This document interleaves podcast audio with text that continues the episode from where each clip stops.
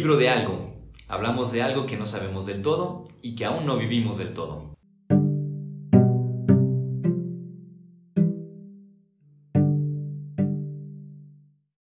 Hola, ¿qué tal? Les damos la bienvenida a nuestro podcast El libro de algo, en el cual hablamos de algo que no sabemos del todo y que aún no vivimos del todo. Y en esta ocasión tenemos también el gusto de que nos acompañe Huicho Pacheco, ingeniero ambiental y amigo de otras aventuras en muchas Éxodo, aventuras. Intercambio Rogers, exactamente, de muchas aventuras. Sí, muchísimas. No, pues muchas gracias, Pepe. Ya, pues sí, con ganas de participar y aquí estamos. De hecho, de hecho, es el segundo podcast, solo que el anterior no fue en este. Ah, ajá, bueno, en otro, en el que pues sí, estamos participando, nomás que se puede decir que a la inversa. Yo era como el, El host. ajá, el host, y ahora tú eres el host y mira, me toca estar del otro lado y encantadísimo de estar aquí. No, qué bueno, me da mucho gusto. Yo creo que va a ser interesante el planteamiento con un ingeniero ambiental. De hecho, bueno, curiosamente el podcast anterior también, También tuvimos fue, un ingeniero ajá. ambiental, pero tiene que ver con, a lo mejor con algo que, que observando la- la vida cotidiana y viéndolo a través de los ojos de un ingeniero que tiene que comprender, pues no solo los procesos, no solo el mundo, sino si es ambiental, tenía que comprender también los procesos y las maneras de, de operar o de funcionar, como queramos decir, de, de la naturaleza y de todos los demás recursos que están implicados o elementos implicados. La cuestión es si estamos en un mundo que podríamos llamarlo racional, si podemos considerar que nuestro mundo podemos entenderlo racionalmente, y, y si esto, este comprender el mundo como un mundo racional, si en realidad nos lleva para algo bueno o más bien parecería que pudiera prestarse para unas, ¿cómo decirlo? Sí, una cierta perversión, como si nuestra racionalidad, no, yo no quiero decir que todas, pero aquella que rige o nos ayuda a entender el mundo actualmente, parecería que se presta a ser una racionalidad perversa. Híjole, la racionalidad, perver- racionalidad perversa, entonces yo creo que te estás inclinando como algo malo. El Po- ser un... Podría, Ajá. podría ser, aunque no necesariamente perverso es malo. Ok. Perverso también es como algo que está torcido. Pues el humano está, se basa en juicios basados en la razón. Para llegar a la razón, hay estudios que involucran pues muchos años para ver qué, qué sí es la razón y qué no es la razón. Podemos ya entrar en, en discursos ingenieriles, en muchos, este, te digo, diplomados, estudios, algunas cosas a lo mejor un poco más simples que eso, o aspiramos a pues buscar la razón de, de una acción, una racionalidad perversa. Híjole, yo creo que ese término, yo creo que se va modificando con el paso de las generaciones. Si ahorita estamos buscando eh, una racionalidad en pleno 2022, que se está grabando este episodio, a lo mejor en el 2015, y ni siquiera es algo tan lejano, es algo completamente diferente. Entonces, yo creo que sí estamos indudablemente inmersos en una racionalidad, no me atrevería a decir perversa, sino que en constante cambio y que por lo tanto ese cambio genera que generaciones pasadas lo puedan llamar de esa manera, perversa, y que los de la generación actual o los que se están desarrollando en esta generación, pues lo ven como, como lo correcto, lo cotidiano, lo que es. Suena, suena interesante porque yo comento esto por dos motivos. Uno, recuerdo, bueno, tal vez muchos no, lo sabrán, ¿verdad? Y lo recuerdo porque lo leí, no lo conocí en persona.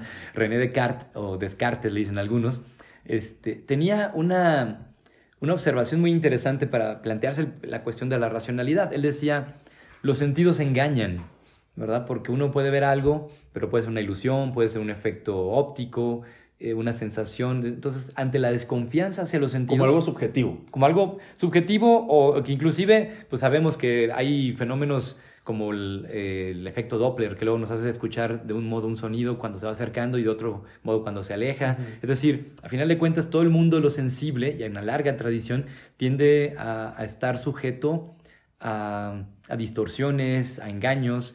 Es como el famoso el espejismo en el desierto, ¿no? Que Sí. tú ves algo o cuando, no sé, ves que alguien en la calle está levantando la mano y como que te saluda y tú levantas la mano a saludar y resulta que era la persona que estaba atrás. Sí. O sea, dices, todo el mundo lo- de lo sensible, de los sentidos, parecería ser un engaño. Y entonces dice, el mundo de la razón es el que nos podría hablar de la verdad como tal. Y aquí yo me atrevería a, a plantear la posibilidad de que fuera al revés, ¿verdad? De que ahora más bien los sentidos pudieran ser los que nos pudieran hablar de aquello que la razón hoy, hoy en día más bien nos engaña. ¿Por qué lo digo? En un contexto en el que no solo hay un, un conflicto bélico, conflicto armado, ¿verdad?, en, Europa, este, sino ha, ha, sido constante la cantidad de conflictos que encontramos. Encontramos todo lo que se nos llega a través de, del marketing, a través de un montón de ideas que luego dice uno ya no sabemos ni qué creer de la pandemia. Y todos aparecen como razonamientos bastante bien elaborados estructurados, y estructurados y bien fundamentados. Incluso planteamientos científicos que te dirían, no, no, es que científicamente está demostrado que el hipoclorito de sodio, no sé qué, te lo puedes... Y otros te dicen, no, no, por supuesto que no. Y es...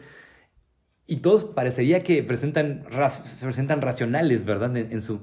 Y entonces empieza la pregunta, ¿será que hoy en día podemos confiar todavía en, en, la razón. Este es un primer impulso, ¿verdad? De por qué estoy diciendo esto. Uh -huh.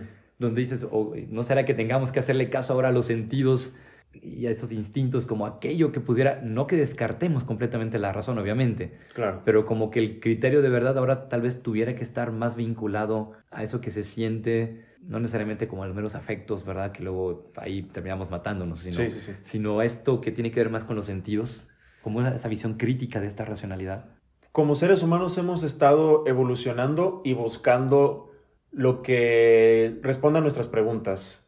Entonces, por eso mismo, pues buscamos una cierta razón.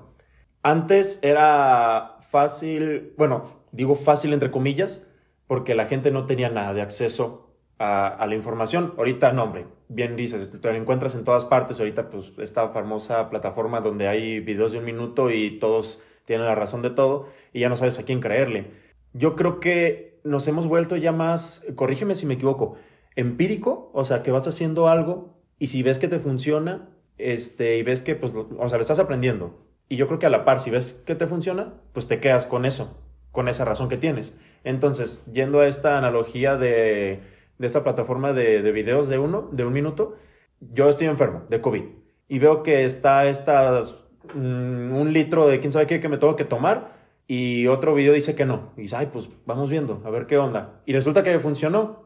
Entonces, yo creo que en base a eso, en los sentidos, porque pues ya me estoy empezando, bueno, al menos así es como yo, yo interpreto tu, tu punto, pues lo estoy empezando a sentir bien. Entonces, esa es mi razón. Por lo tanto, voy a seguir eso y la otra lo voy a descartar. ¿Y qué, qué va a pasar con la idea del otro?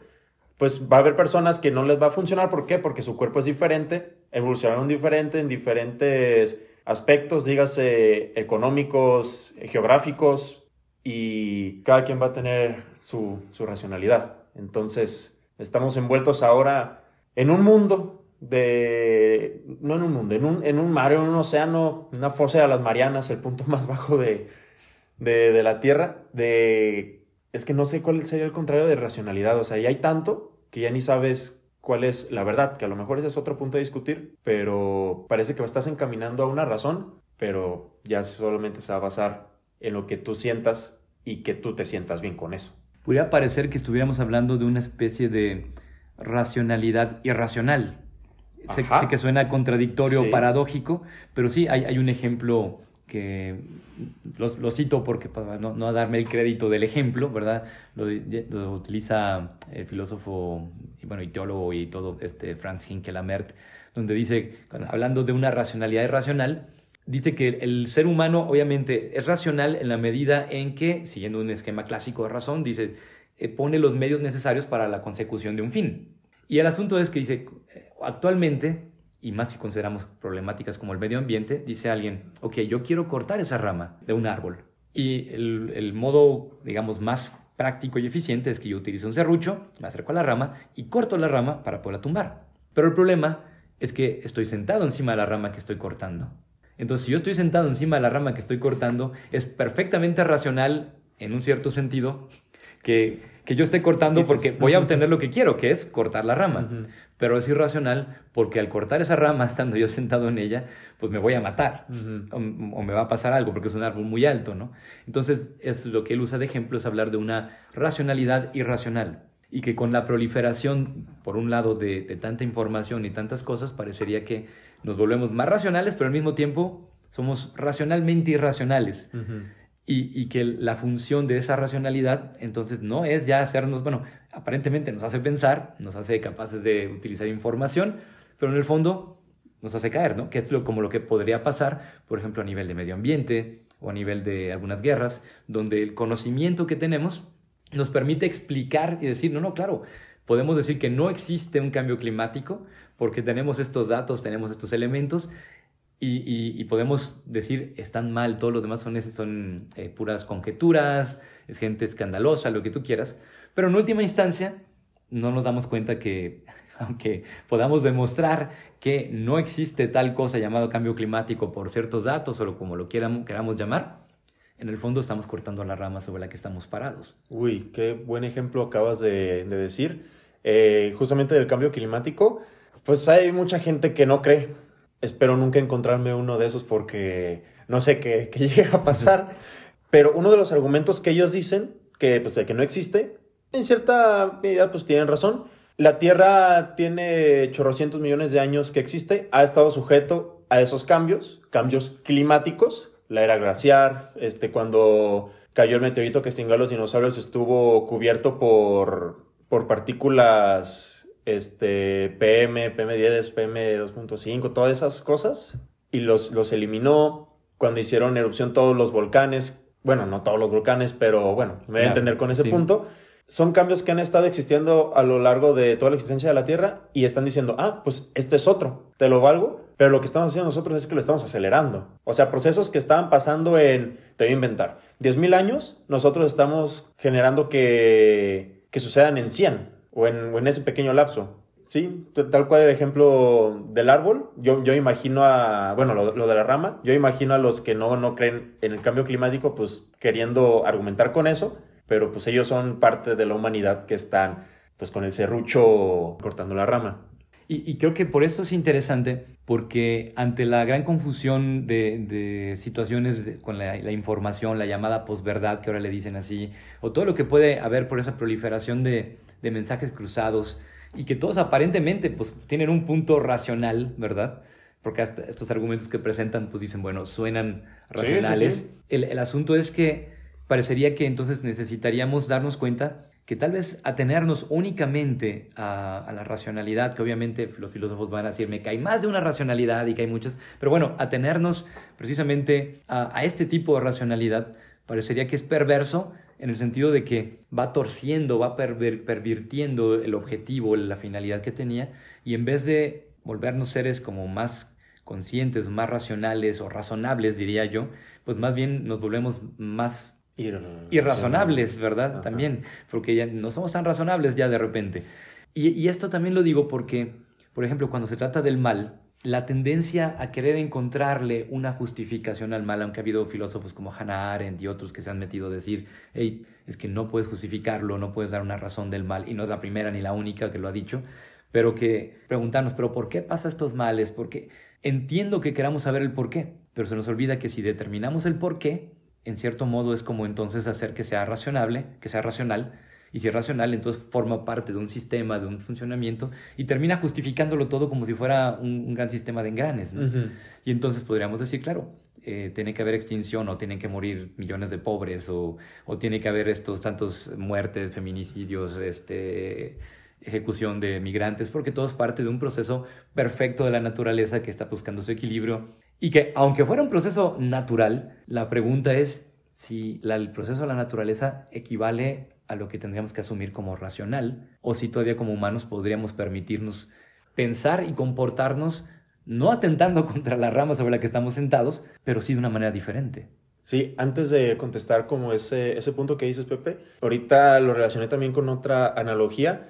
Los invito a que se imaginen como una, una tira de papel y tiene dos caras. Un lado pónganle el número uno y del otro lado pónganle el número dos. De un lado está la, lo racional y del otro lado lo irracional. Entonces creo que nos hemos convertido, quién sabe si en la época contemporánea, quién sabe desde 1900, tal vez poquito antes, que yo creo que sí. La giramos, bueno, no la giramos, como la, la torcemos y unimos las dos puntas, o sea, la, de hasta arriba y la de hasta abajo, o izquierda-derecha, como sé que la hayan visto.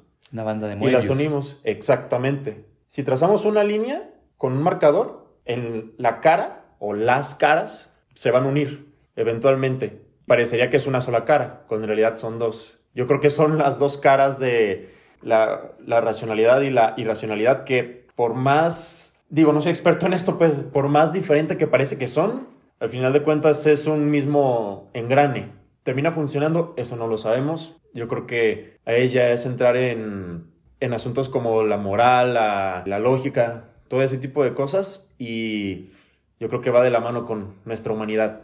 La naturaleza es, es mágica, es poderosa, pero a veces sí es, es cañona. Es cañona. Es, es, es, es muy, es muy cañona la naturaleza. Mis respetos para, para la madre naturaleza. Los procesos que han estado llevando desde el inicio de, de nuestros tiempos han sido magníficos. Nosotros hemos estado modificando todo eso con el paso de los años y atrasando lo que hace la naturaleza.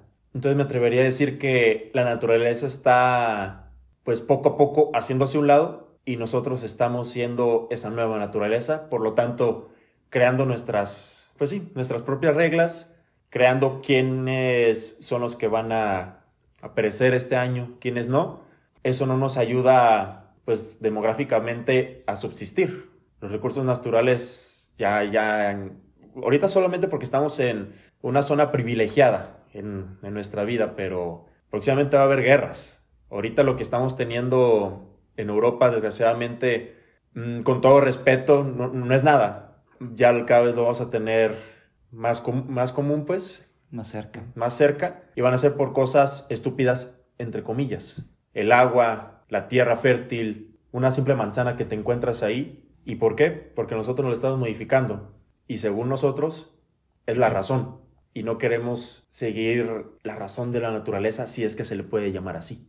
Y fíjate que con esto no, no puedo no traer a colación un texto genial del Evangelio. Jesús hace un planteamiento muy, muy, muy crítico y muy radical, ¿no? Donde le dice a unos, oigan, supieron que tantas personas, tantos galileos murieron aplastados en tal lugar. Se equivocan si ustedes creen que ellos eran más pecadores que ustedes.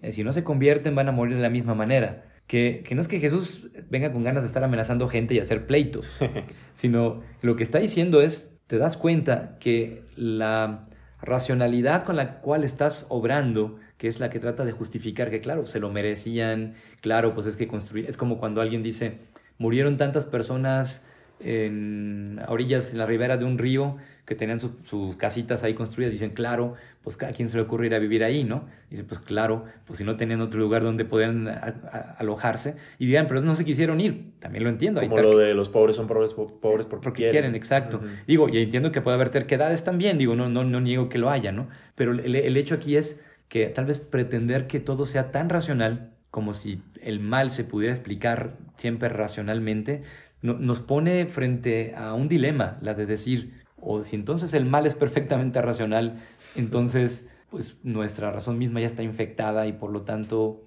eh, nos hace cómplices eh, siempre que nos restringamos únicamente a pensar desde la pura razón y dejemos fuera esta otra dimensión sensible, o bien hemos hecho de esa razón un, un, una artimaña, un artificio para justificar las cosas y, y, y de alguna manera tratar de negarnos que vemos lo que estamos viendo, porque creo que aquí hay cosas que, por ejemplo, esto que decías, ¿no? Si alguien dice, los pobres son pobres porque quieren. Y puede haber alguien que lo esté viendo, que esté viendo una situación y dice, es que, ok, me lo dice este Jaime de Regil o no sé quién que hace sus cosas. Me lo dicen el, el libro este de Padre Rico, Padre, padre pobre. pobre. Me lo dicen en la escuela, en la universidad, tienes que darte valor, quieres crear sí, valor. Los inversionistas. Ajá, y todo. Sí. Me lo dicen todos, y son gente de éxito e inteligente, pero lo que estoy viendo no me cuadra. ¿verdad? Y es como cuando alguien te, te, está diciendo, este, bueno, no sé, la pandemia ya se va a acabar y todo esto, o estamos en, o más bien es un peligro porque ve, todos tengan miedo.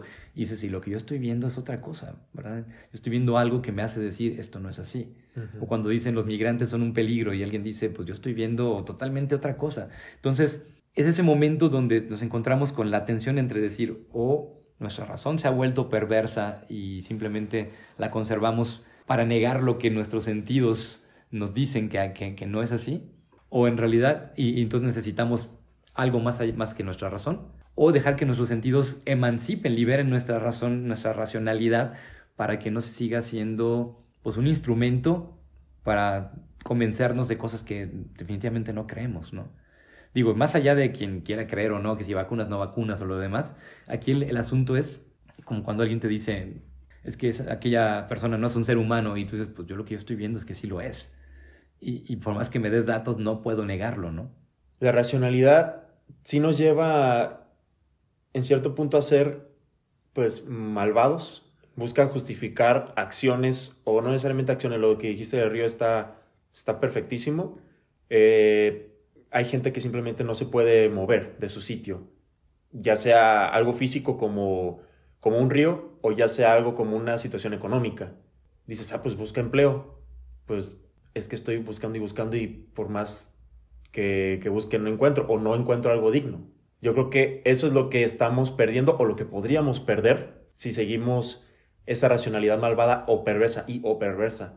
La, la dignidad, que es nuestra humanidad. Yo casi casi los uso como sinónimos. Es lo que finalmente hacía Jesús. Él le daba humanidad a los leprosos, le daba humanidad al ciego, le daba humanidad a la prostituta. No hacía milagros como magia. Muchas veces pensamos en milagros así de, ah, sí, convirtió el agua en vino y fue magia. No, en realidad el milagro fue que le dio humanidad al leproso, fue a hablar con él, porque en ese entonces nadie hablaba con los leprosos.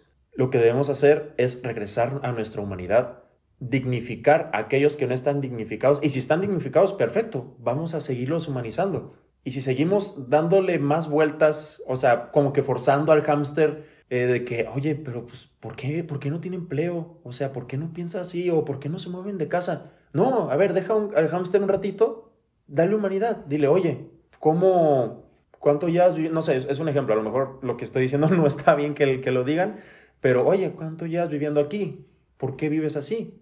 Y ahí ya te va a dar una respuesta y dices, claro, por eso no puede vivir de manera digna.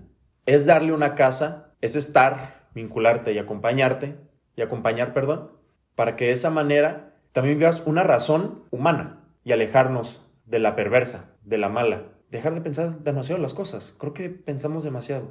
Y con esto que, señalas, me vinieron también a la mente dos observaciones que creo que son oportunas, ¿no? Una por un lado, tiene que ver con este volver a, recuperar, insisto, lo, que es el, sentir, ¿verdad? Lo que nos dice, por ejemplo, me, venía a la mente una anécdota que alguien me contaba, una persona que conozco en el Cerro del Cuatro, que estaba haciendo su, para su doctorado y te quería hablar sobre la cuestión de la, de la dignidad en filosofía, y que muchos de sus colegas decían, pero ¿por qué hablan ustedes de dignidad? Velas y condiciones en que viven, ¿no? como si la dignidad fuera el resultado de un mero razonamiento o fuera una prerrogativa de quienes tienen un cierto nivel o cierta formación o cosas así, ¿no? Cuando en realidad dices, bueno, pues yo que estoy ahí y lo veo, lo escucho, lo siento, digo, veo que hay, una, hay dignidad y luchan por ella porque la tienen y no se las van a dar, sino porque está ahí y es para que no se las arrebaten. Entonces, como que todo esto, esta provocación de Jesús, hace capaz, nos hace capaces de, decir, bueno, es que no todo tiene que quedar reducido a una explicación, ¿no? Al contrario, tal vez habrá cosas que solamente podremos acceder a ellas, no negando la razón, sino siendo capaces de ir más allá de ella. Porque hay cosas que racionalmente son demasiado arriesgadas. Jugarte la vida en ciertas cosas, estar metido en ciertas cosas, dedicar cierto tiempo, que dices, oye, pues sí, tal vez no corresponde a, un, a una inversión de costo-beneficio donde todo sea ganancia, pero te revela algo que de otra manera no podríamos llegar, ¿verdad? Y, que por otro lado también eh, responde a esto otro que decías, donde tal vez podemos entender por qué tal vez hay jóvenes hoy en día u otras personas que incluso se atreven a cuestionar lo que parecería ser el estilo de vida ideal, donde dicen, pues sí, tener un trabajo, una casa en tal lugar, tener un carro, tener esto, y donde dicen, no, yo no quiero eso, yo quiero esto otro. Y dices, oye, pero te das cuenta que lo que estás diciendo, claro, pero es que está implicando el decir, estoy o desconfiando al menos de la razón con la que me quisieron educar o me quisieron hacer pensar. Y yo siento que esto no es vida, ¿verdad? Si, si todo mi tiempo se me va así, digo, esto no es vida. A mí me, me, pasaba que vi en la calle una, una persona en, en situación de indigencia, tirado, y ante la responsabilidad de cosas que tenía que hacer me preguntaba, ¿puedo llamar vida a esto que tengo si me impide dedicarme o darle tiempo a alguien que está en, necesidad? Y no solo por socorrer un instante, sino por ver cómo, cómo luchar juntos por una dignidad, porque la dignidad no solo para esa persona, también para mí. Porque quien está atrapado en el mundo del trabajo, no conoce la dignidad, se va convirtiendo en bestia de trabajo. Y quien está atrapado en el mundo de la miseria, pues también poco a poco la va perdiendo, ¿no? Por ahí algunos usan la, la, la, el, dueto del binomio de palabras. Unos viven en la infrahumanidad y otros en la inhumanidad. Unos nos volvemos inhumanos por, por estar dentro de una maquinaria y otros van viviendo como infrahumanos porque están quedando fuera o desechados también de lo que implica esa maquinaria. Y creo que esa crítica de Jesús es muy fuerte, cuando dice eso, no, no, piensen que son más pecadores, es un modo de decir, hey, pierta, abre los ojos, date cuenta que, que o estás metido dentro de una máquina que tarde o temprano te va a aplastar a ti también, si no te das cuenta, o pues también date cuenta que tú mismo estás alimentando eso. Sí, totalmente. Yo creo que estamos inmersos también en una sociedad que busca vivir un cierto estereotipo de persona exitosa. Y creo que ya en estas generaciones, bueno, al menos así lo detecto yo, ya se está empezando a romper poco a poco. Qué padre que, que tu manera de, de, vivir de manera excelente sea siendo rico, mucho dinero, a lo mejor tienes muchas, muchos terrenos, muchas viajes. Una, viajes, casa en la playa y lo que quieras, pero quién sabe, a lo mejor a mí me gusta algo más rústico, una cabañita no tan grande, con una vaquita, y pues con un huertito, algo más eco-friendly, dirían algunas personas. bueno, ya es también meterse en temas de, de, felicidad y ver lo que, lo que te llena. Bueno, para lo que voy es que se rompe la razón de las generaciones pasadas. Tienes que quedarte con la que sea tu propia razón, pero a la vez alimentada de lo que fueron tus maestros. Hablando, refiriéndome a maestros como tanto los que estuvieron en secundaria, preparatoria, lo que sea, como tus papás, amigos, hermanos y lo que sea tu razón propia, lo que te dé humanidad a ti, es al final lo que te va a hacer feliz y por lo tanto vas a poderle dar humanidad a más personas. Que yo creo que ese es el mensaje principal de, Jesús. Él nos dio un, un mandamiento nuevo, ámense los unos a los otros como yo los he amado. Yo creo que si dignificas y humanificas a las demás personas es porque pues, las estás amando.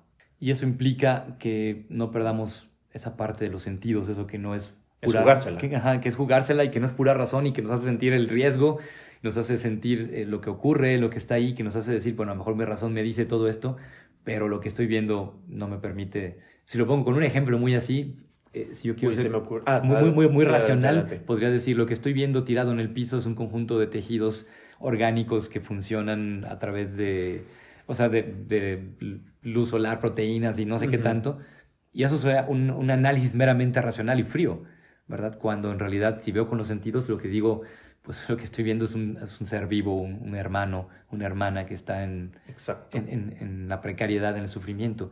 Y que básicamente es como este romper eh, o preguntarnos si no nos hemos vuelto androides que soñamos con ovejas, no diría eléctricas en este caso, sino con ovejas perversas, ¿no? que son las que nos adormecen precisamente adormecen esa dignidad humana. Así es. Perdón, esa racionalidad humana. Exactamente. Y quería también decir un ejemplo. Eh, muchos dicen, ok, qué padre, ayudamos al prójimo, lo dignificamos.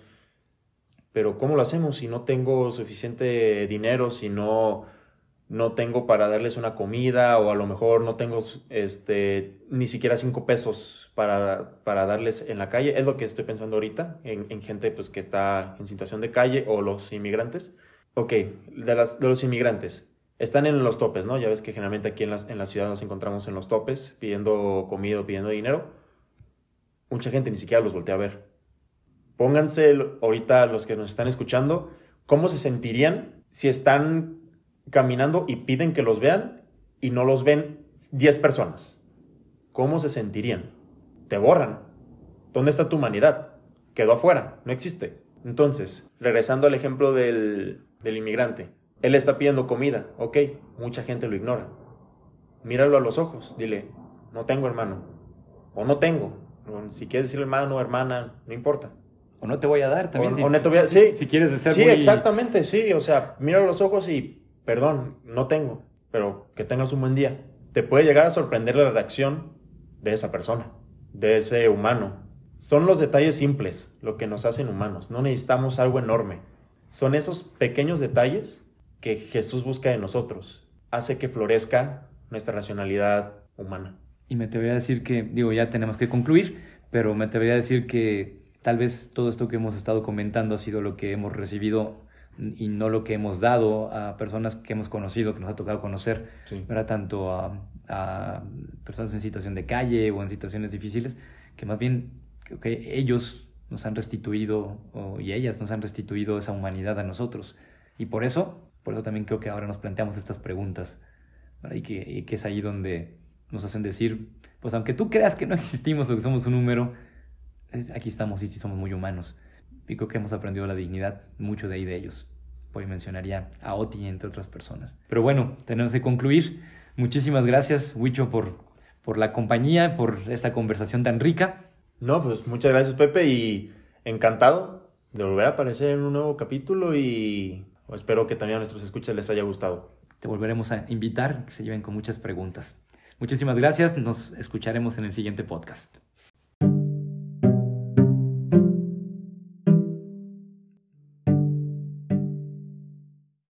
Libro de algo. Hablamos de algo que no sabemos del todo y que aún no vivimos del todo.